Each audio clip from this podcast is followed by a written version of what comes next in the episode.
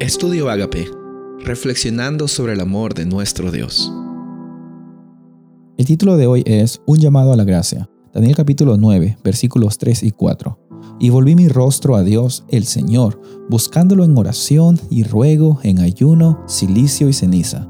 Y oré a Jehová mi Dios e hice confesión diciendo, Ahora Señor, Dios grande, digno de ser temido, que guardas el pacto y la misericordia con todos los que te aman y guardan tus mandamientos. Eh, Daniel expresa después en versículos siguientes, hemos pecado, hemos cometido iniquidad, no hay nada bueno en nosotros, estamos a tu merced Dios.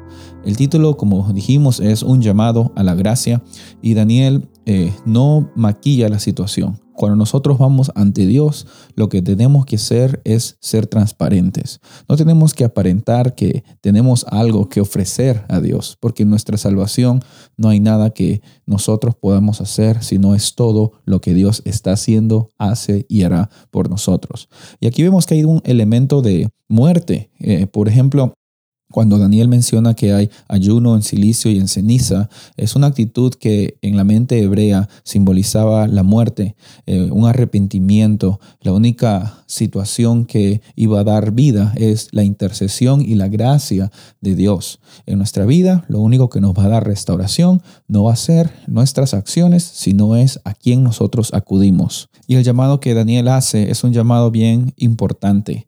Vemos de que hay una estructura, una estructura litúrgica, por así decirlo. Hay un, hay un lenguaje también muy poético en el cual eh, Daniel invoca la presencia de Dios, invoca su misericordia. Está bien entretejido entre eh, Daniel aceptando en primera persona, diciendo, hemos pecado, no merecemos, eh, no, no merecemos lo que recibimos de ti, Dios, pero también pedimos que por favor tú te hagas presente. Y otra vez dice, hemos pecado, hemos, no, no hemos seguido tus leyes. Y otra vez dice, tuya, Señor, la gloria. Vemos que hay un, eh, un llamado y una respuesta en la cual Daniel implora e implora, no como, una no como un ejercicio de piedad, sino eh, prácticamente como haciéndose de la gracia y de la misericordia de Dios, pidiéndole Dios, así como Jacob, Dios no me voy a ir si es que tú no me bendices. Y esa es la actitud que nosotros debemos tener cuando vamos con Dios.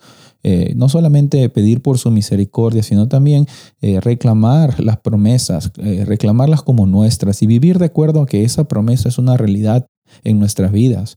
Daniel no estaba siendo prepotente, él solo estaba pidiendo que las promesas de esperanza y de restauración se hagan realidad y también reconociendo de que sí, es cierto, ellos habían quedado cortos en su parte del, pacto y por ende es que ellos tuvieron que pasar por dificultades. Pero aquí vemos un contraste muy grande entre la infidelidad y la iniquidad del ser humano y la misericordia y la restauración que provienen de Dios.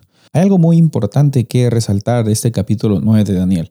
Hasta este momento se había mencionado el nombre de Dios, pero en este capítulo 9 es la primera vez en la cual se menciona el nombre de Jehová conectado con lo que es el Dios del pacto con Abraham, Isaac y Jacob, el pueblo de Israel y los judíos. En este capítulo, Daniel invoca el nombre de Jehová específicamente para hacerle recordar a Dios de que Él es el Dios del pacto. Y, es interesante también ver de que Jehová, el nombre de Jehová, nunca se había encontrado antes eh, de Daniel 9, pero en Daniel 9 se encuentra siete veces, como Daniel clamando, siete es un número que simboliza perfección, la perfección de Dios, como Daniel clamando de que la perfecta justicia del Dios del pacto envuelva al pueblo de los judíos, de los hebreos, del pueblo de Dios, y permita de que ellos pasen por un proceso de arrepentimiento en primer lugar y restauración y esperanza. De la misma forma que Daniel oró eh, nosotros también estamos invitados a orar, a interceder los unos por los otros y reconocer también de que en Cristo Jesús tú y yo tenemos el intercesor perfecto. Eh, Daniel fue muy compasivo con sus semejantes y muy transparente con Dios. Que en el día de hoy el nombre de nuestro Dios sea glorificado. Soy el pastor Rubén Casabona y deseo que tengas un día bendecido.